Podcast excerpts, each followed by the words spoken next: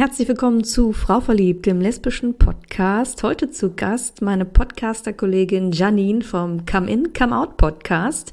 Ähm, und Janine spricht heute hier quasi als Expertin für das große Thema Coming Out. Ähm, wir sprechen nicht nur über ihre persönlichen Erfahrungen äh, mit dem inneren und dem äußeren Coming Out, sondern auch über, was sie so gelernt hat aus den vielen Interviews, die sie geführt hat mit Menschen zu ihren unterschiedlichen Coming Out Stories. Ähm, sie gibt ein paar Tipps, wie man das Coming Out sich gut gestalten kann. Und ja, ich wünsche euch ganz viel Spaß mit diesem Interview.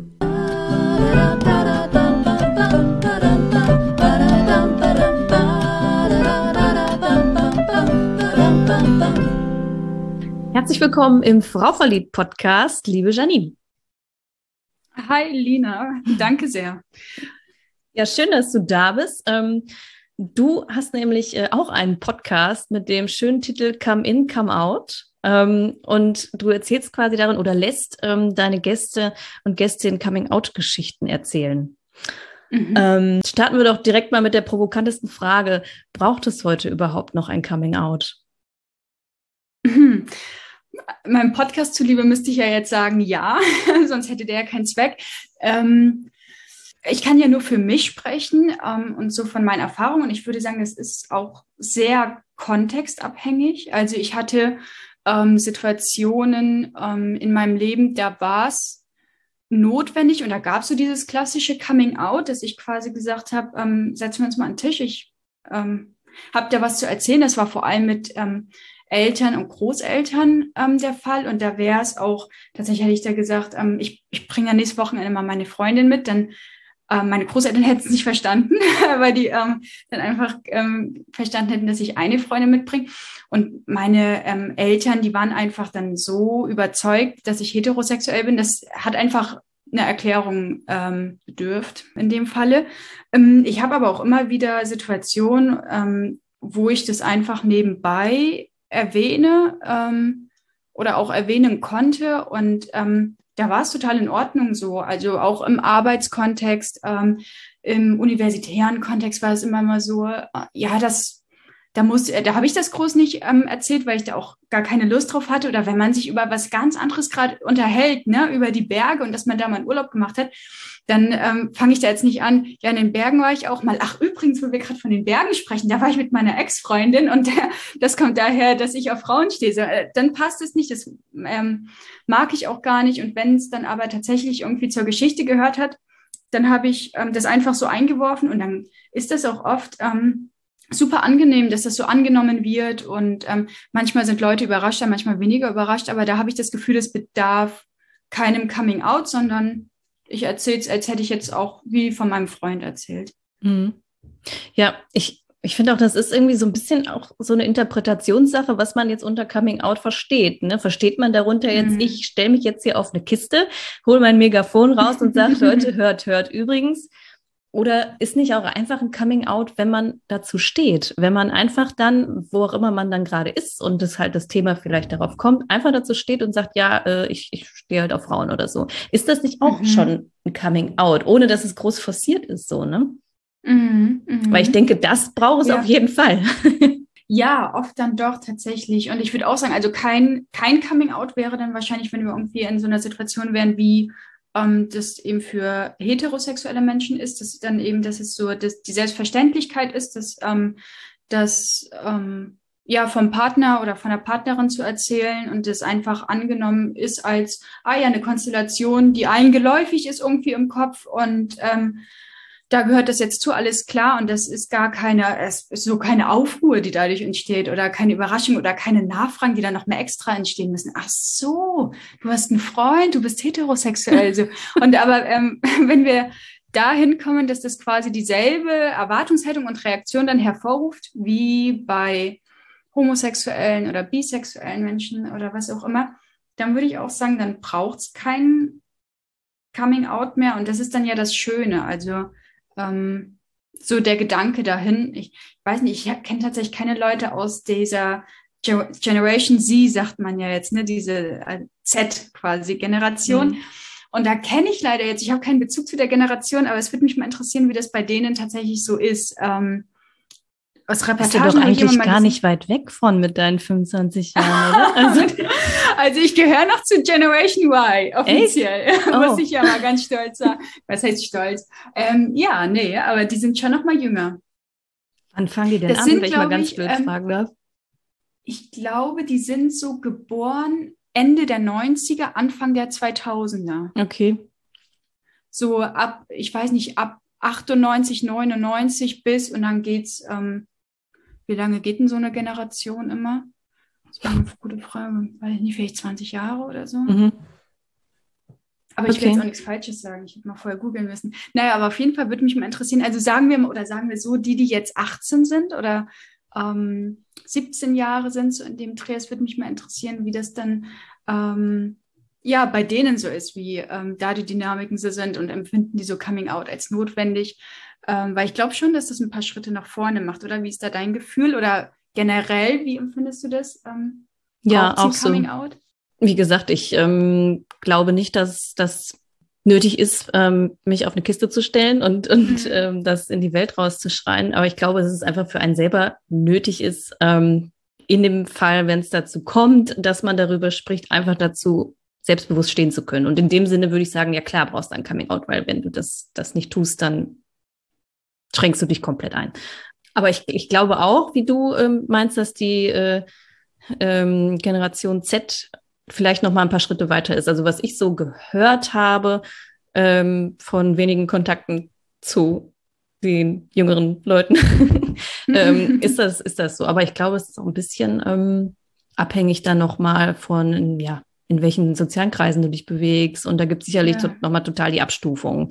Ich habe vor total. langer Zeit äh, mal ein Interview gehabt mit ähm, Leuten, die sich engagiert haben für ähm, so ja Aufklärung an Schulen. Ähm, und die haben erzählt, dass bei den Schülerinnen und Schülern gar nicht so sehr das Thema Sexualität und dann halt Coming Out irgendwie so wichtig gewesen wäre, sondern da, dass das schon eher cool für die wäre, ähm, sondern mehr so tatsächlich in Geschlechterrollen, in bestimmten Stereotypen denken, dass mhm. das eher noch so eine mhm. Problematik wäre irgendwie. Mhm ähm, ja, die, die Definition von männlich sein oder weiblich sein. So, das mhm. fand ich ganz interessant. So, aber ja, ja jetzt ja. bin ich ein bisschen abge, abgeschwiffen hier. ist ja auch ein spannendes Feld. Also äh, ich will keinen Aufruf starten, aber falls äh, es jemanden gibt von äh, deinen Hörern und Hörern ähm, aus dieser Generation Z, könnt ihr das ja mal unbedingt schreiben. Das würde mich super interessieren. Mhm jetzt zurück zu deiner Geschichte. Wie kamst du denn dann auf die Idee, deinen Coming-out-Podcast zu starten? Weil offensichtlich hast du ja schon das Gefühl gehabt, da muss noch mal Spotlight drauf. Mhm. Ja, genau. Ähm, das war tatsächlich wirklich das ähm, Gefühl, das ich hatte, vor allem aus meiner eigenen Perspektive, ähm, nicht so als unbeteiligte Person, oder es ist ein ähm, Thema, da ähm, könnte man doch mal irgendwie ähm, sich mit beschäftigen oder einen Podcast von machen, sondern dass ich wirklich das Gefühl hatte, ich bin auf diese Idee gekommen und dachte so, boah, hätte ich das mal gehört, so verschiedene Geschichten zu ähm, Coming Out, weil ich in der Phase auch selbst ähm, noch recht oder relativ frisch, als diese Idee kam, ja, was heißt frisch, aber doch, ich war, glaube ich, noch in diesem Prozess so ein bisschen das selber für mich auch zu verarbeiten ähm, weil ich da noch so ein, mich gut reinfühlen konnte und ähm, gedacht habe, das hätte mir wirklich geholfen, ähm, von anderen Leuten die Geschichten zu hören. Habe ich gedacht, oh, das wäre doch mal eine Idee.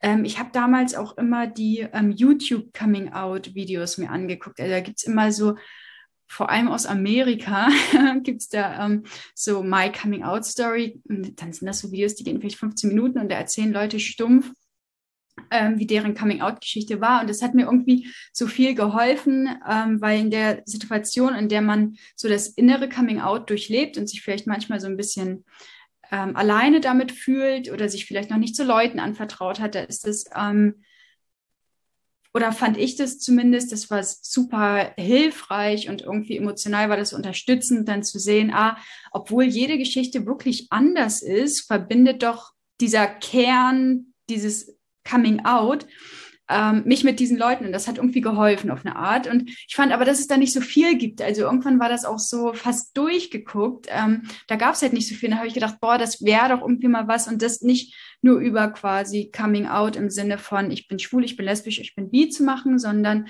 so die ganze Palette von LGBTQ da mitzunehmen und zu gucken, okay, was machen verschiedene Menschen mit verschiedenen Geschichten durch, wenn sie so den Prozess haben, inneres Coming Out, äußeres Coming Out.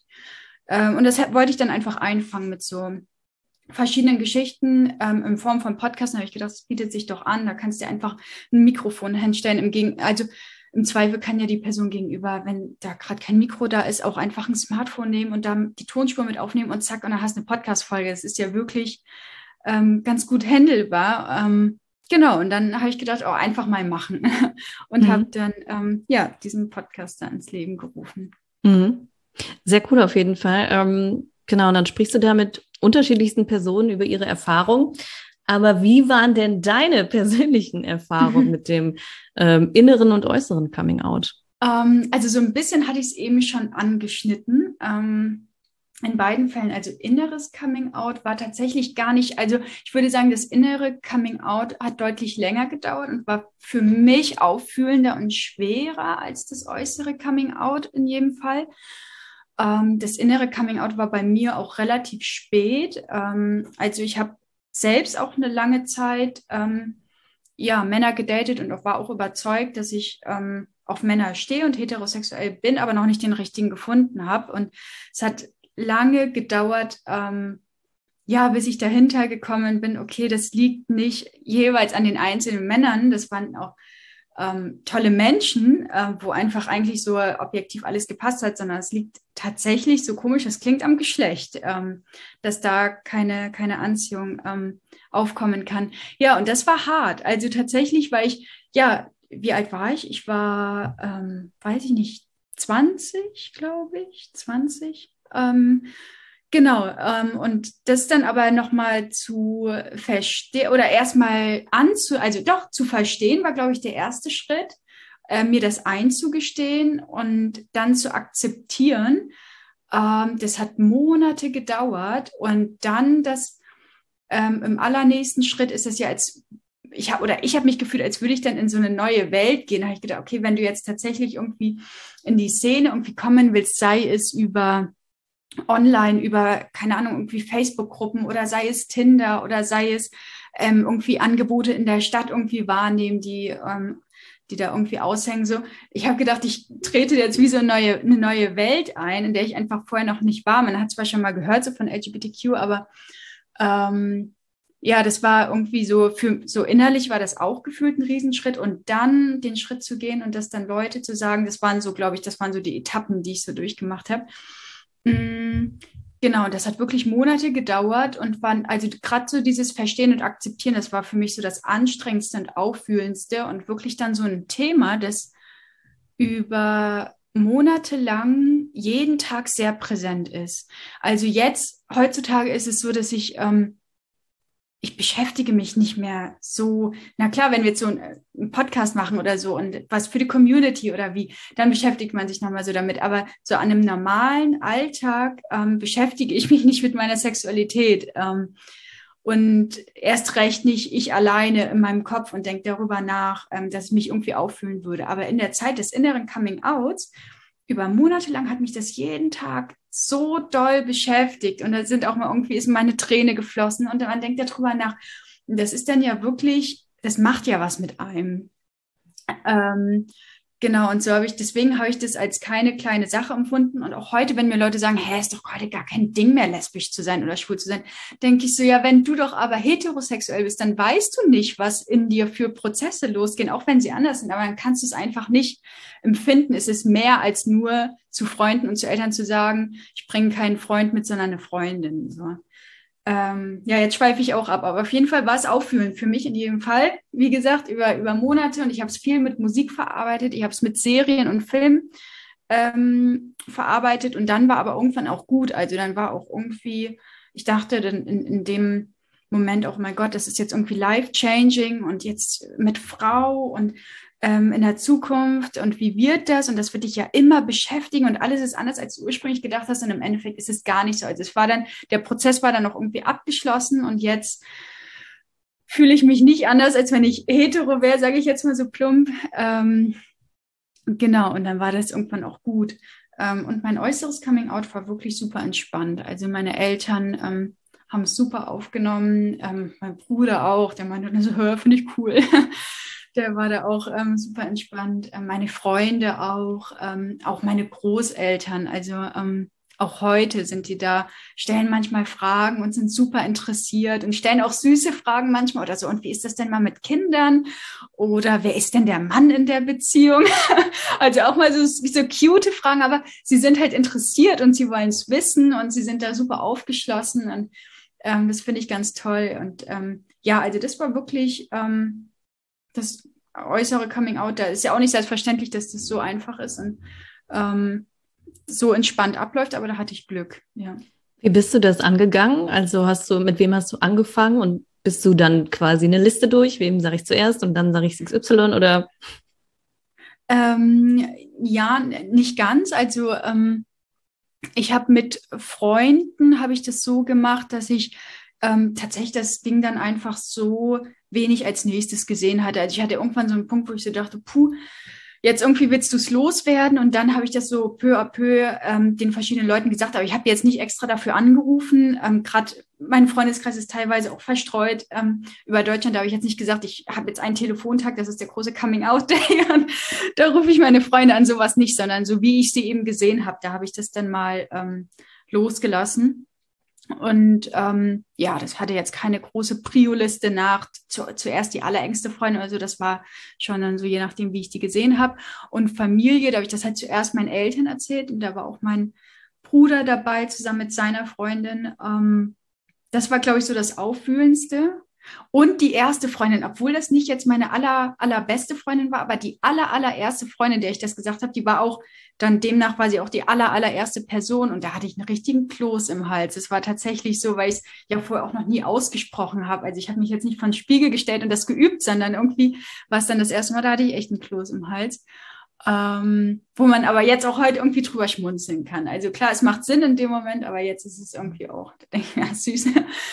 ähm, Genau, und dann ja, mein Eltern mit meinem Bruder zusammen, wobei ich da, das weiß ich noch, den erzählt habe, dass ich ähm, auch auf, also auf, Fra auf Männer nach wie vor stehe, aber auch auf Frauen, was ja so nicht gestimmt hat. Also es war dann so ein ähm, schrittweise Coming Out, dass ich dann irgendwann nochmal schon mal hinterher schieben muss. Also mit den Männern, das kommt wahrscheinlich dann doch nicht mehr vor. Ähm, ja, genau. Und so ähm, ging das dann innerhalb von, ich weiß nicht, hat sich schon dann auch ein bisschen gezogen. Aber so innerhalb von ein paar Monaten oder so wussten es dann auch eigentlich meine engsten Leute und die Familie. Das klingt irgendwie total gut gelaufen, auf jeden Fall. Mhm. Hast du jemals schlechte Erfahrungen gemacht? Schlechte Erfahrungen, also wirklich mit dem Coming Out oder generell ähm, auch in Bezug zu. Ja, auch, ähm, auch, auch quasi nach, nachgelagert. So, mhm. also wenn das Coming Out schon durch war und vielleicht. Mhm. Also nicht wirklich. Ich wurde einmal ähm, in Dresden war das. Ähm, da bin ich mit meiner Freundin auf dem Fahrrad sind wir nebeneinander heimgefahren und waren dann an der Ampel und an der Ampel hatten wir uns ähm, geküsst und da kam eine andere vorbei und die, ich weiß nicht mehr, was sie gerufen hat, aber der hat uns auf jeden Fall übel beleidigt. Mhm. Das hat der gar nicht gepasst. Also so eine Beleidigung mal.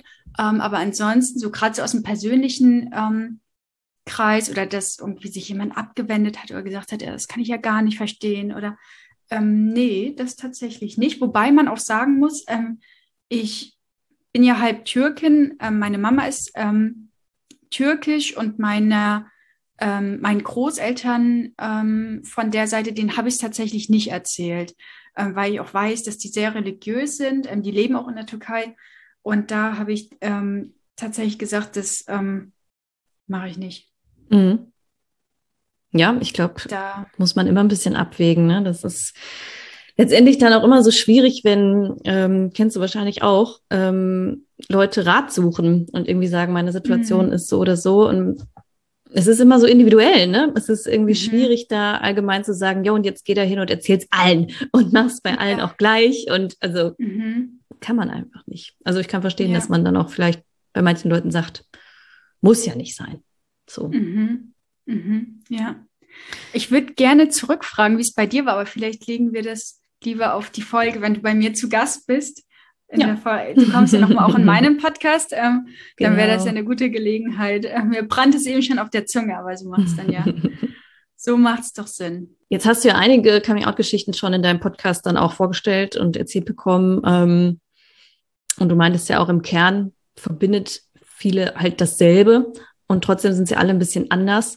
Kannst du dich an eine oder mehrere Geschichten erinnern, die dich irgendwie besonders ähm, beeindruckt oder auch beschäftigt haben im Nachhinein? Mm, also zwei ähm, Menschen fallen mir da spontan ein und es war einmal der Martin, ähm, der war ähm, auch mein ältester Podcast-Gast mit 53 Jahren und ähm, der hat von seiner Asexualität gesprochen und das fand ich ähm, total beeindruckend, ähm, weil er auch recht spät, also nach Familiengründung, ähm, festgestellt hat, dass er asexuell ist, wobei er auch schon immer wusste, dass mit ihm, also wenn man das so sagen kann, was anders ist im Sinne von, er hat schon gemerkt im, im Gespräch mit Freunden und mit Familie, ähm, dass er anders denkt und tickt in Sachen sexuelle Anziehung und Begierde.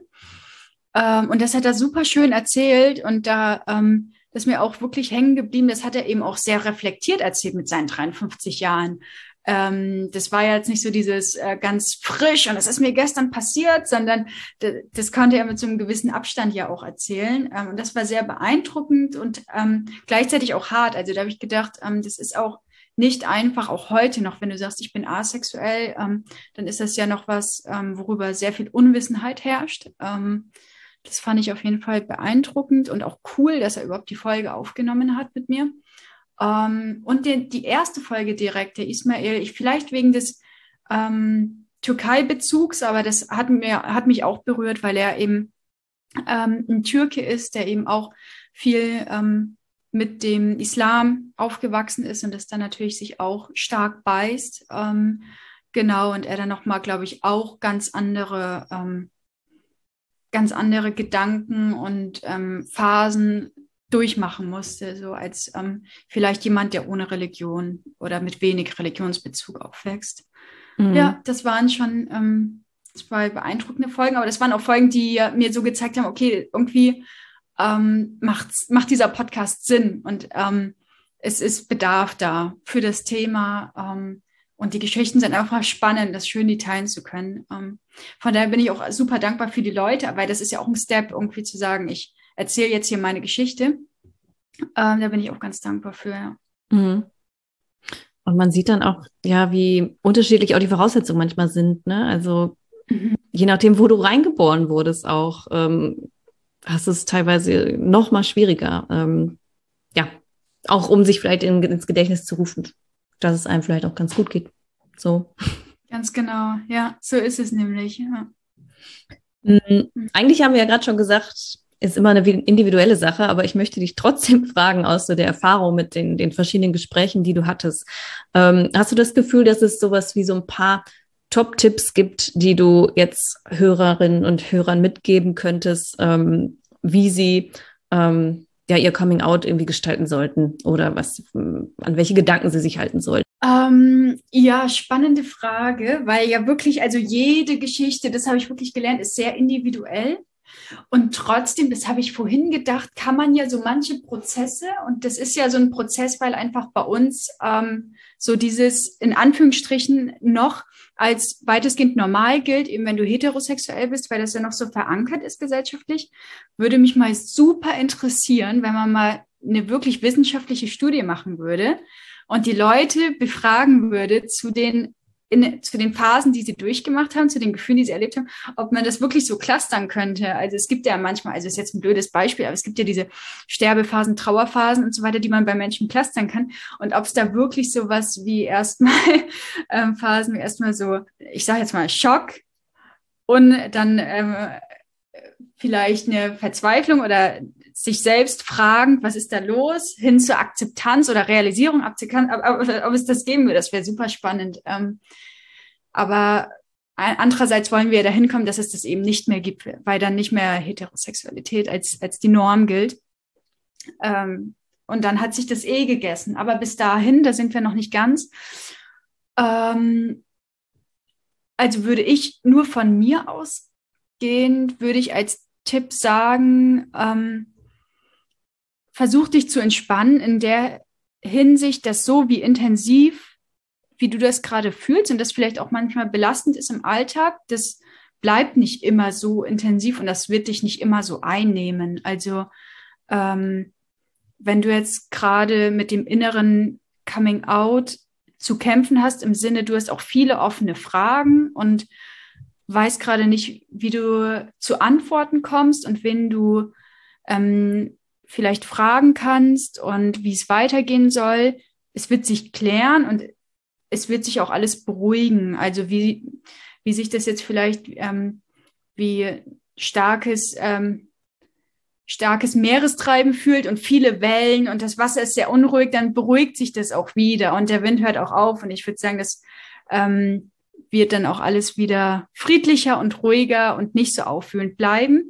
Und bis dahin, ähm, tatsächlich, mir ging es immer so, äh, mit Leuten sprechen, wenn es geht, einfach mal Fragen stellen, weil wenn du Sachen gespiegelt bekommst und andere Ansichten von Vertrauten bekommst, das hilft immer sehr, das einfach loszuwerden, also irgendwie auch ein Ventil zu finden, weil es staut sich ja doch auch viel.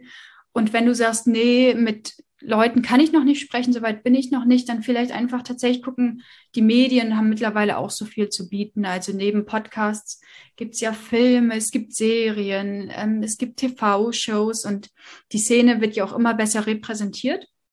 Ähm, von daher schau mal bei Netflix, schau bei YouTube, ähm, bei Spotify. Es gibt da wirklich mittlerweile, glaube ich, eine eine gute Auswahl. Ähm, und das hilft manchmal schon auch. Da musst du nicht reden, aber manchmal hilft es doch auch schon und gibt einem was. Mhm. Finde ich ähm, schön zusammengefasst und, und so metaphorisch mit dem Meer und den Wellen. ähm, ich habe letztens ja, ich erst, weiß nicht, ob es so passt, aber ich hoffe. ja, doch, auf jeden Fall.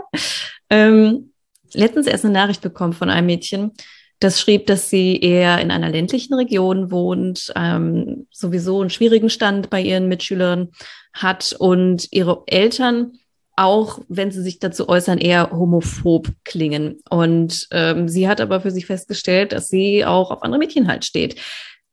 Was würdest du in so einer Situation raten, wenn es halt wirklich alle äußeren Umstände eher schwierig sind? Tatsächlich würde ich da, falls es noch eine Option ist, mal schauen mit den Eltern. Ähm, ich habe ein paar Mal gehört, dass, dass Eltern sich vielleicht in dem einen oder anderen Spruch unwissend mal homophob geäußert haben, ähm, weil sie es einfach auch nicht kennen und so aus der Ferne, man kennt es nicht und dann lässt man mal so einen Spruch.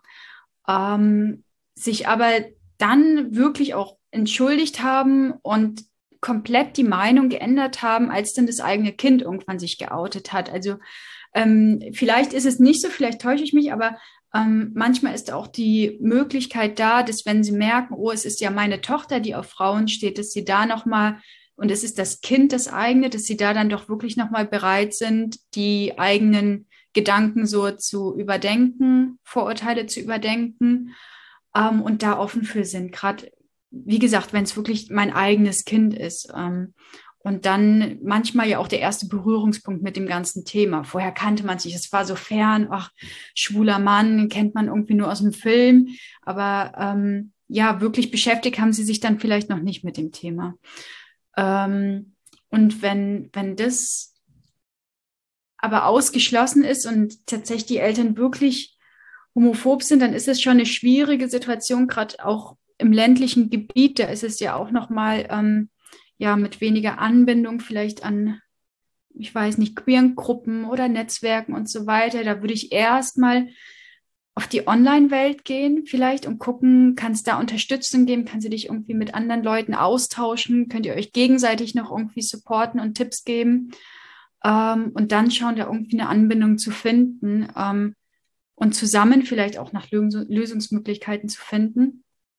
Ähm, genau, und ähm, ja, wenn es dann soweit ist, vielleicht dann einen Step in die Stadt gehen.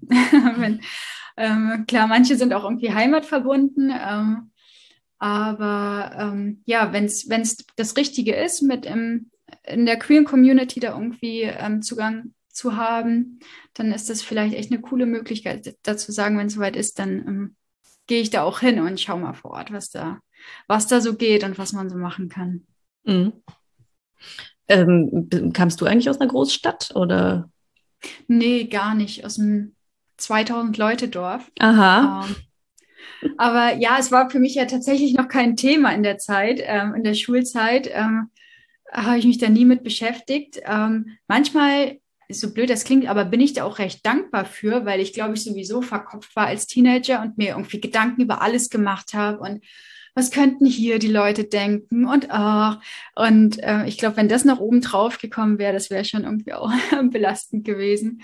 Ähm, aber trotzdem merke ich auch, ich meine, heute wissen es ja alle in, in meiner Heimat, auch wenn ich da nicht mehr wohne, ach, die sind auch super entspannt. Also da habe ich auch nie ein schlechtes Wort gehört, auch so weiß ich nicht, der Bekanntenkreis von meiner Mama, die hören teilweise auch meinen Podcast oder haben, haben die erste Staffel gehört. Die sind zuckersüß und ähm, ja, da habe ich also eigentlich auch, oder nicht eigentlich, sondern da habe ich wirklich nur ähm, Support von der Heimat und vom Dorf ähm, bekommen. Und von daher würde ich da auch sagen, also ländliches Gebiet ist es genauso, aber und getratscht wird ja, glaube ich, auch, klar. Ähm, aber trotzdem habe ich da gar keine schlechten Erfahrungen so mitgemacht. Mhm. Ja, das meistens ist das hauptsächlich im, im Kopf, ne? Man macht sich, man ja, malt sich vorher ja. alles Mögliche aus oder hat auch nur so ein diffuses Gefühl von, oh Gott, oh Gott, oh Gott, es wird schrecklich. Und ja. wenn man dann aber in der Situation ist, äh, merkt man, dass man vielleicht auch seine Mitmenschen auch ein bisschen unterschätzt hat, vielleicht, dass die gar nicht so, so doof sind. Und ja. Voll, voll, ist es wirklich so. Kommst du auch vom Dorf ursprünglich? Nee, oder? Ich kam schon immer aus, aus Essen und ähm, bin hier ah, geblieben okay. und das ist, ähm, bin ich auch äh, froh drum, weil ich eben auch eher ein sehr ähm, zurückhaltender Mensch bin und ich glaube, wäre ich jetzt noch auf dem Dorf gewesen und dann andere Leute kennenlernen, hm. schwierig. ja, ja, ja, klar. Das ist, ähm, glaube ich, auch ähm, schon noch mal was anderes. Abgesehen jetzt von den Leuten, aber einfach auf dem Dorf, äh, da hast du halt deine drei Menschen und zehn Kühe und dann musst du erstmal rausfahren. Ja. Das, das ist ja so. Ähm, von daher kann ich gut verstehen. Da hat man, wie groß ist Essen? Äh, oh, warte. da frage ich was. ähm, ich habe eine Vermutung, aber ich möchte es jetzt direkt äh, verifizieren. 580.000 Einwohner. Doch so viele. Ja. Ah, hm. so viel wie Bremen ungefähr. Ja. Oh, das hätte ich jetzt nicht gedacht. Ja, hm. gut. Hm. Ruhrgebiet. Genau. Ja, und dann hast du ja auch noch die anderen Städte hier in der Nähe. Ne? Also das ist ja wirklich mhm. ähm, nicht schwierig, ja. dann nach Bochum, nach Dortmund, ähm, Düsseldorf, auch Köln. Die kannst du alle super erreichen von hier. Ne? Mhm. Das ist schon, mhm. ist schon ja. vorteilhaft. Deswegen wohne ich auch gerne hier. Aber du hast den Step nach Köln nicht gemacht. Das ist ja die ähm, Stadt, wo viele aus der Community ja, hingehen. Das stimmt. Und ich habe auch regelmäßig den Gedanken gehabt, Vielleicht muss ich mhm. nach Köln gehen, vor allem wenn Beziehungen gescheitert sind, wenn man so ja. denkt, scheiße, wie lerne ich ja. jetzt wieder jemanden kennen? Ah, ich müsste nach Köln gehen. Aber ja, bisher hat es dann doch so gereicht. Und ich bin halt auch recht familienverbunden, habe hier meine Freunde. Deswegen, mhm. aber ich, ich kann mir vorstellen, ich könnte auch so jemanden aus Köln kennenlernen. Von daher, das würde auch funktionieren. Der Abstand das ist nicht so groß. Das stimmt. Das ist richtig, die Nähe ist eh da. ja, ja. ja ähm, spannend. Wann geht's weiter mit Staffel 2 in deinem Podcast? Ja, jetzt mit dir. Also wir nehmen ja jetzt ähm, die Folge, jetzt darf ich ja bei dir zu Gast sein im Podcast. Ähm, aber wenn ich umgekehrt ähm, dich in meinem Podcast habe, ich habe dich ja eingeladen zu mir auch, dann geht's ähm, mit dir quasi als Folge 1 der Staffel 2 geht's dann weiter. Ähm, genau. Ähm, allerdings ähm, nicht in dem Rhythmus, wie ich ihn vorher hatte, alle zwei Wochen, sondern ähm, ja, so wie die Folgen kommen, ähm, dass eben die Staffel 2 läuft in jedem Fall, ähm, aber ich nicht genau sagen kann, die kommen jetzt irgendwie immer dienstags, immer donnerstags, immer freitags, sondern genau, die Folgen kommen, wie sie kommen. Das Fest feiert, wie es fällt, hat letztens meine Chefin gesagt. Ja, wir sind jetzt schon bei meinen drei Schlussfragen angekommen. Okay. Ähm, und die erste ist, hast du eine Empfehlung für ein Buch oder einen Film oder eine Serie, äh, mit LGBTQ-Thematik oder vielleicht auch speziell mit Coming-out-Thematik? Ähm, also ist egal, was ich jetzt nenne, ob Serie oder Film. Ja, oder das, wo, wo du sagst, das, das finde ich wirklich gut, das möchte ich euch empfehlen. Teil, also ja, ich habe Filme geguckt, die waren im Kern vielleicht in der Rubrik mit LGBTQ. Das ist natürlich cool. Ich mag aber auch viele Filme, ähm, wo es quasi auch präsent ist, aber nicht die Kernstory ist in dem Sinn. Es muss ja kein Liebesfilm sein, dass das denn die Randliebesgeschichte ist oder so, aber wo es vielleicht auch äh, mit dabei ist. Ähm, und was ich in jedem Fall gut fand, ja, also meine Empfehlung, Serienempfehlung, die jüngste, das ist jetzt, glaube ich, nicht, ich kann jetzt nicht sagen die ultimative Serie, Serienempfehlung, aber was ich so in letzter Zeit geguckt habe und sehr cool fand, äh, war die Serie The Wilds. Mhm. Fand, fand ich sehr cool. Weil es da eine schöne lesbische Love Story gibt. Ja, genau. Oh, und der Film, ähm, der französische Film Call Me By Your Name. Oh, den finde ich auch sehr schön. Ich auch nicht gesehen. Ähm, das ist eine, eine schwule Liebesgeschichte und ein unfassbar schöner Film. Okay. Ja. Oh, und Carol, der Film. Jetzt, jetzt. Es kommen immer mehr, ne? Es, es sprudelt. genau. Ja, dann gebe ich jetzt die drei Empfehlungen. Ist jetzt leider kein, ähm, kein Buch dabei. Ähm, aber macht nichts. Also The Wilds als Serie und dann die beiden Filme Call Me By Your Name und Carol. Okay. Ja, cool, danke. Mm, wenn du jetzt etwas auf der Welt verändern könntest, was wäre es? Also tatsächlich jetzt akut würde ich sagen, die Gesellschaft und zwar insgesamt alle in Sachen Menschlichkeit und Rücksichtnahme einfach mal hochboostern weil mich das so nervt teilweise. Ähm, es kommt halt ähm, ja durch die Covid-Pandemie irgendwie dann doch noch mal mehr zum Vorschein, wie rücksichtslos und egoistisch manche Menschen sind ähm, und auch nicht hilfsbereit. Und das macht mich wirklich traurig. Und von daher, wenn alle einfach ein bisschen hilfsbereiter und da, da damit einhergeht auch toleranter und respektvoller miteinander wären, oh, dann wäre das eine viel schönere Welt. Ähm, und das ist eigentlich, das schlägt auch eine ganz gute Brücke eigentlich zu dem. Ich glaube, dann wäre, wären auch das Thema Sexualität und Geschlechtsidentitäten, ähm, sexuelle Orientierungen, ähm, wäre dann auch damit inbegriffen, weil das einfach viel ähm, besser toleriert und akzeptiert werden würde. Von daher würde ich da jedem Menschen, der es braucht, ich meine, manche brauchen es auch nicht, aber Jens, der, dem würde ich so Punkte mehr Menschlichkeit würde ich dann einfach geben, ähm, so dass das ein bisschen hochgestockt wird. Ja, und ich glaube, dann hätten wir wirklich ähm, eine schön, ein schöneres Miteinander, also auch so im öffentlichen Raum. Und ähm, ja, das würde ich jetzt, ist mir jetzt spontan eingefallen, ich glaube, das würde ich machen. Ja, ja, klingt, klingt super, die, die Menschen dahingehend ein bisschen zu boostern. Ähm, klingt gut, wenn das so ginge. Ähm, so, und die letzte Frage oder mehr Aufforderung ist, ähm, bitte vervollständige diesen Satz. Anders hm. zu sein bedeutet? Du selbst und damit einzigartig und genau richtig zu sein, so wie du bist. Bam, schön. Der perfekte Schlusssatz. oh, ähm, schön. Ja, vielen lieben Dank für das Gespräch, die Einblicke und ähm, die, die guten Antworten tatsächlich. Ich finde das sehr clevere Sachen gesagt. oh, das ähm, freut mich. Ja, und dann freue ich mich dann demnächst bei dir zu Gast zu sein. Bedanke mich und sag ciao. Ja, danke dir auch. Vielen Dank. Hat mir super viel Spaß gemacht. Und ähm, das ist jetzt nur ein, ein, Tschüss auf kurze Dauer, weil wir sehen uns dann ja in meinem Podcast. Da freue ich mich auch drauf. Mhm. Ähm, ja, aber war toll hier zu sein. Hat mir wirklich viel Spaß gemacht. Vielen Dank dir auch.